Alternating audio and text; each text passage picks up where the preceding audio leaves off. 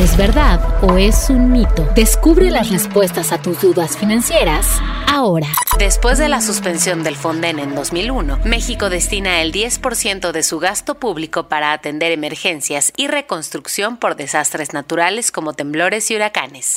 ¿Verdad o mito? Mito. Nuestro país solo destina el 0.12% de su gasto público para enfrentar estas situaciones.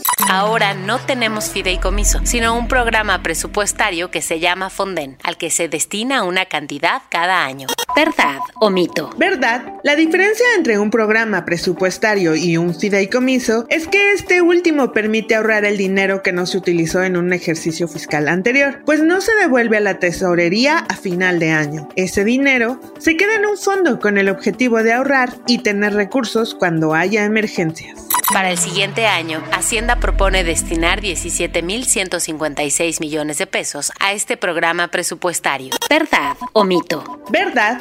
Esto representa 0.20% del gasto neto del sector público. Este nuevo esquema garantiza que el Estado va a responder ante una emergencia. ¿Verdad o mito? Mito. Uno de los problemas con el nuevo esquema es que el presupuesto público es un deseo, una proyección. No significa que ya se tiene el dinero, sino que dependemos de la liquidez del gobierno. En octubre de 2020, el Fonden se quedó sin recursos. ¿Verdad o mito? ¿Verdad? Al 30 de agosto de 2020, en el fondo había recursos por más de 4.900 millones de pesos. Sin embargo, por los huracanes y los sismos de 2017, reportó pasivos por más de 18 mil millones de pesos. Por eso, la posición neta del Fonden fue de menos 13.123 millones de pesos. ¿Verdad o mito?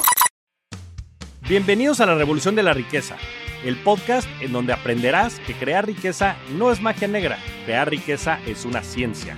En este programa comprenderás que la verdadera riqueza es holística y te daremos herramientas para conquistarla.